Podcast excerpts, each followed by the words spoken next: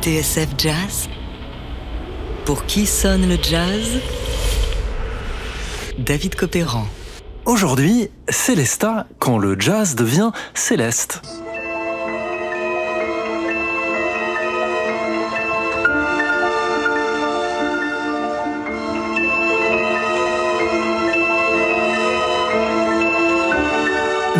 Cet air féerique qui nous plonge dans les mystères des abysses Eh bien, c'est l'aquarium de Camille Saint-Saëns, bien sûr, extrait du Carnaval des animaux.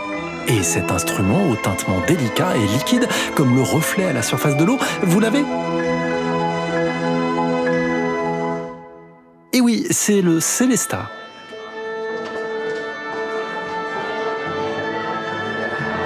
Colonel, enlevez-moi l'orchestre. Le Célestin, c'est ça. Et celle qui en joue est l'espagnole Celia Garcia Garcia sur son album Celestial Blue. Plutôt magique, non?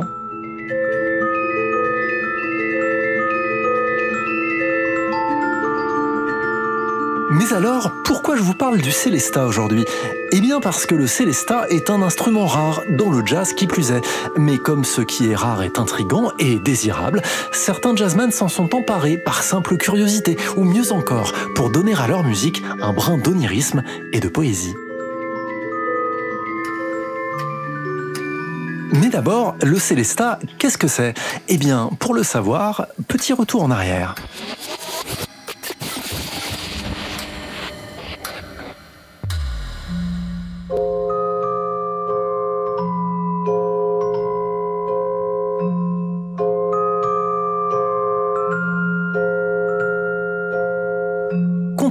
Les usages, l'inventeur du Célesta ne s'appelle pas Monsieur Célesta, mais Auguste Victor Mustel, né au Havre en 1842.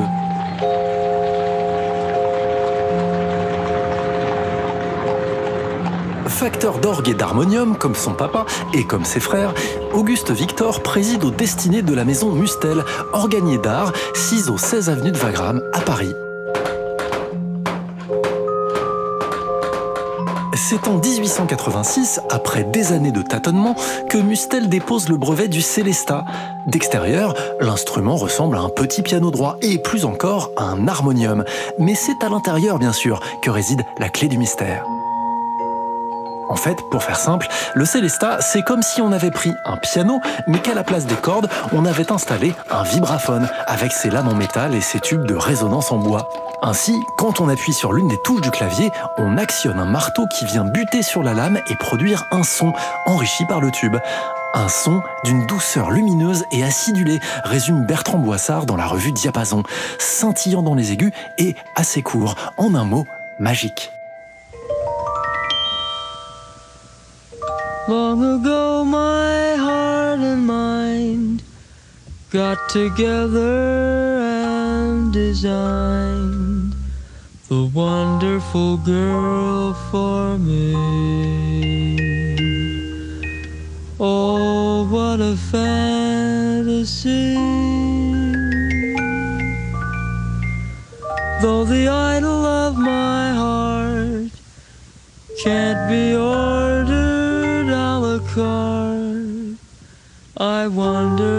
she will be always a fantasy. Will I ever find the girl in my mind? The one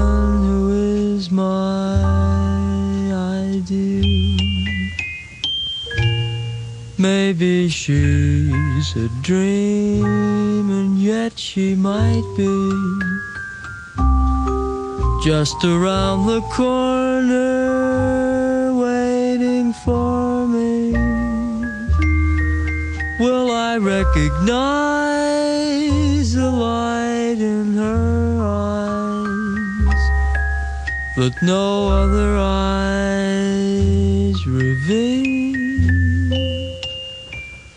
Or will I pass her by and never even know that she was my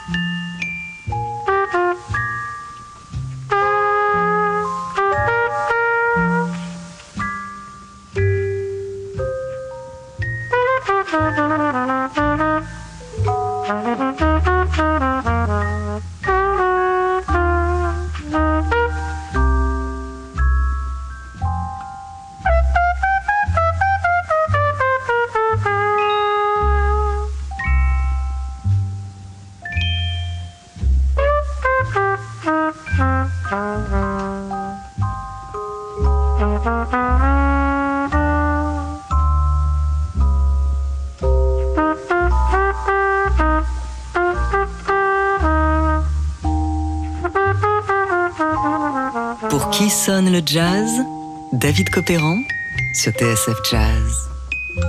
Aujourd'hui, Célesta quand le jazz devient céleste. Le standard que vous venez d'entendre, c'est My Ideal, chanté par Chet Baker. Et quoi de mieux pour accompagner ce rêve éveillé, celui d'un homme qui songe à son idéal féminin, que la pureté d'un Célesta joué ici par Russ Freeman? L'exemple parfait d'un morceau de jazz dans lequel l'invention d'Auguste Victor Mustel n'était pas là que pour la déco. Il faut dire que l'instrument a connu de glorieux débuts.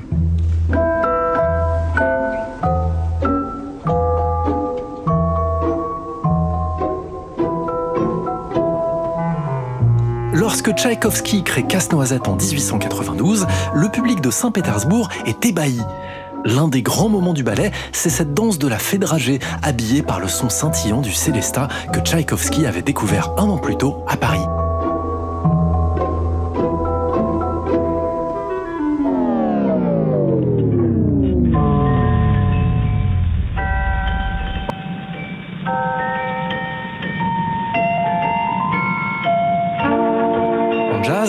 Faut attendre 1928 pour que l'instrument fasse son apparition sur l'une des faces d'un 25 cm.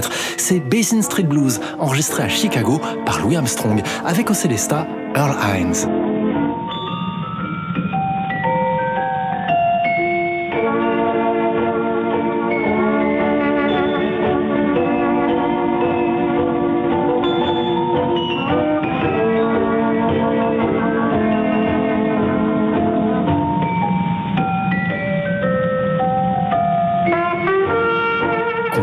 Louis Armstrong réitérera l'expérience deux décennies plus tard, en 1947, dans Someday You'll Be Sorry.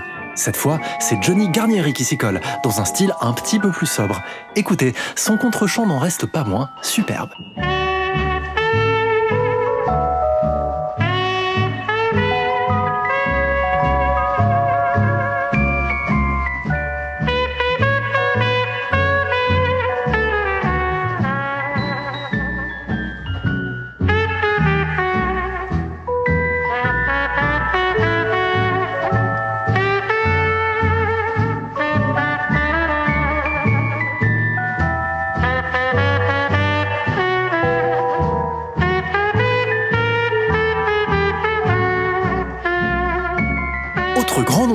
À avoir tenté l'expérience, Oscar Pettiford en 1950.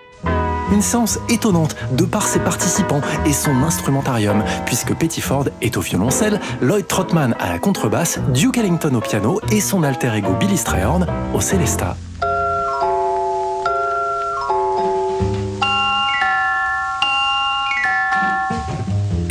Et un petit peu bricolée, cette version de Take A-Train ne ressemble à rien d'autre qu'une partie de rigolade entre amis. Et malheureusement, Billy Strayhorn ne prend pas de chorus au Célesta. À ma connaissance, l'expérience restera sans lendemain.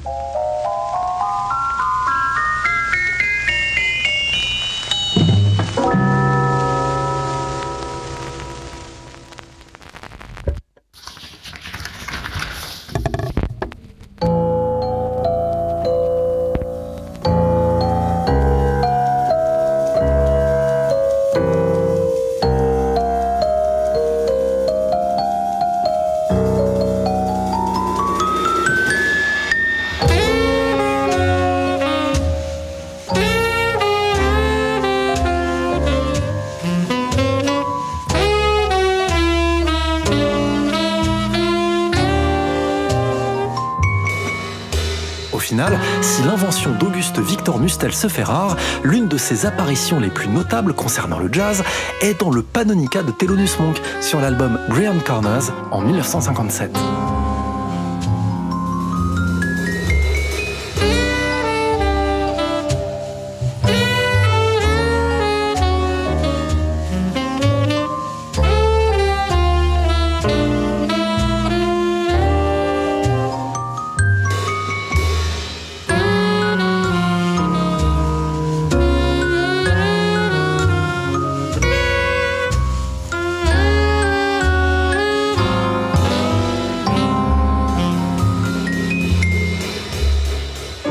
Musique de Monk, on peut voir un rapport à l'enfance et au merveilleux, alors le Célesta semblait fait pour lui. Mais son geste, comme on l'apprend au dos du vinyle, n'était pas prémédité. Il se trouve simplement qu'un Célesta se trouvait dans le studio ce jour-là et que, joueur comme il est, Monk n'a pu s'empêcher de l'essayer. On le comprend. Jugeant que le son céleste irait très bien sur sa composition, il décida de disposer l'appareil à la perpendiculaire du piano, si bien qu'on l'entend passer de l'un à l'autre et parfois même jouer les deux simultanément. Cerise sur le gâteau, Monk y va de son petit solo. Écoutez, c'est particulièrement poétique. Du Monk tout craché.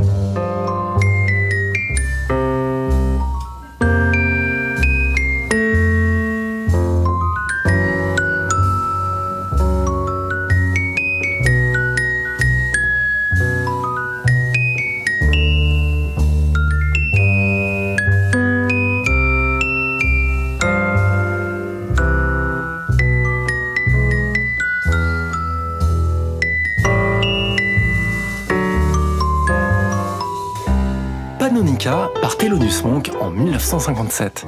Ainsi s'achève notre petit tour d'horizon du Célesta dans le jazz. Oh, en cherchant bien, on peut trouver d'autres exemples. D'ailleurs, si vous en connaissez, n'hésitez pas à nous écrire à l'adresse mail de la radio tsf.tsfjazz.com. Point commun entre tous les morceaux que nous avons écoutés aujourd'hui, le Célesta y apporte une touche de rêve et de mélancolie. Et en général, les pianistes qui s'y essayent vont quand même à tâtons. Il faut dire qu'entre le clavier du piano et celui du Célesta, le toucher, la réponse et la sensation doivent être tout de même assez différentes. Ceci dit, il y en a un qui a su s'en accommoder, et attention, c'est une pépite à placer dans les dîners mondains.